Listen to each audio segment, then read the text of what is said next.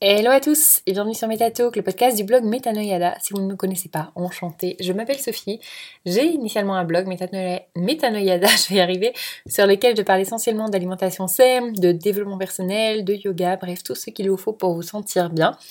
Et pour euh, l'épisode d'aujourd'hui, on va un petit peu... Euh, enfin, on va voir ensemble en fait le pourquoi vous pouvez potentiellement galérer dans votre perte de poids pourquoi en fait certaines personnes galèrent dans leur perte de poids? Est-ce que c'est parce qu'elles manquent de connaissances sur euh, quoi faire? Et euh, du coup, bah, comment gérer ça?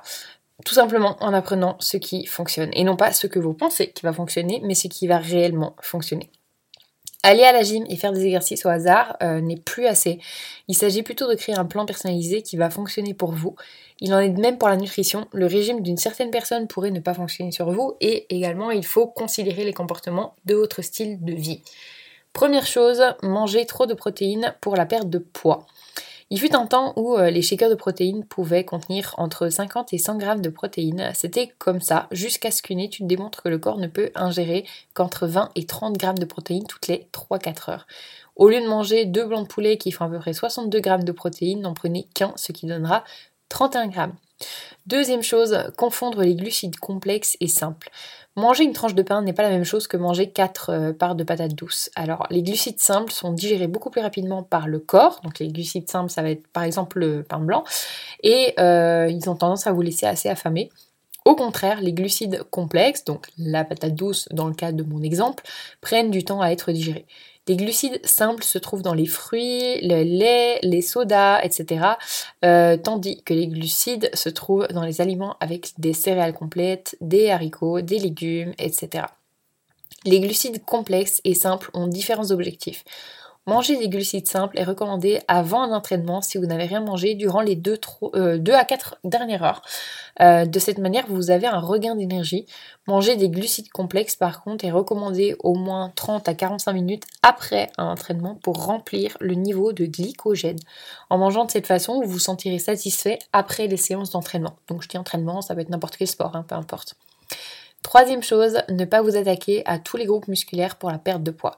Il ne s'agit pas de faire uniquement des exercices euh, d'abdos, du cardio pour la perte de poids.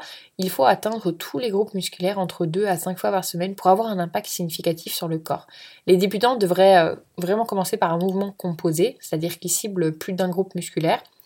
Une ligne directrice assez simple si vous faites de la musculation, ce serait de faire une à 3 séries de 8 à 12 répétitions avec une pause de 30 secondes à 1h30 entre les séries.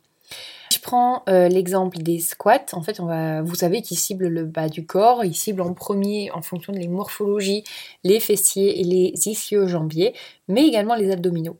Par exemple, les pompes au sol, euh, le fait de se laisser tomber doucement euh, vers le sol, hein, ça va cibler plutôt le haut du corps et avant du corps. Et par contre, le chien tête en bas, par exemple, va cibler le haut du corps. Tous les exercices que je viens de vous citer ciblent les muscles profonds. Personnellement, j'aime finir chaque séance par une planche parce que la planche, elle cible tous les groupes musculaires lorsqu'elle est bien faite. Quatrième chose, confondre un cheat meal avec un cheat day. Alors, euh, juste pour vous expliquer un petit peu ce que c'est qu'un cheat day et un cheat meal si vous n'y êtes pas familier, un cheat meal, c'est un repas euh, plaisir, on va dire ça comme ça. Et un cheat day, c'est un jour plaisir. Alors, c'est pas mauvais de casser votre régime. J'entends par régime le fait de pas se restreindre, etc. Mais une ligne directrice alimentaire. Donc c'est pas mauvais de la casser de temps en temps. Après tout, on est humain. Hein. Le problème est euh, que nous, nous récompensons un peu trop. Planifier un cheat meal, donc comme je vous disais, un repas euh, plaisir par semaine, ne va pas faire de gros impacts euh, sur votre corps et vous faire prendre du poids. Mais par contre, un cheat day, ça commence à être un peu plus impressionnant. Ça peut vous donner des mauvaises sensations, qu'elles soient mentales, vous sentir ballonné.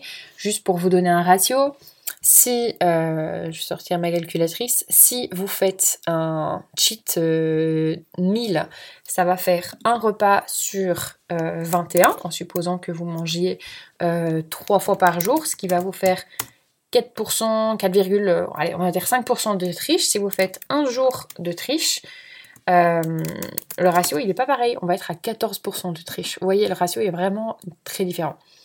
Cinquième chose, mauvaise chose, sauter des repas. Alors si votre corps est habitué à manger à certains moments de la journée, mais que vous sautez un repas, le corps l'identifie comme si quelque chose dans votre corps est en train de changer. Par conséquent, le prochain repas que vous décidez de prendre peut être stocké, dans votre corps sous forme de graisse comme moyen de survie à moins que vous fassiez du jeûne intermittent, euh, vous ne devriez pas sauter un repas et euh, même dans le cas d'un jeûne intermittent, vous devez connaître quel type d'aliment votre corps a besoin pour ne pas stocker de la graisse. En fait, la chose à ne pas faire, c'est vraiment de sauter un repas pour perdre du poids. Par contre, ce que vous devriez faire, c'est planifier votre journée ou semaine en termes de repas et snacks que vous allez manger et concentrez-vous sur le contrôle des proportions, des quotas de protéines, glucides, graisses et surtout, surtout, surtout, buvez beaucoup d'eau.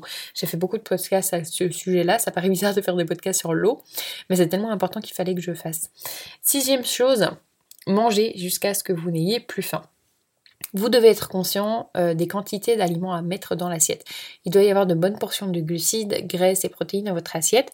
Au lieu d'avoir 85% de votre plat euh, plein de pâtes, qui sont des glucides, ne mettez que 35%. Et remplissez euh, le reste avec autant de légumes que vous voulez. Ensuite, 40% de protéines et 25% de gras. Et septième chose, manquer de sommeil nuit à la perte de poids. Alors le corps a besoin de se reposer et de tout assimiler.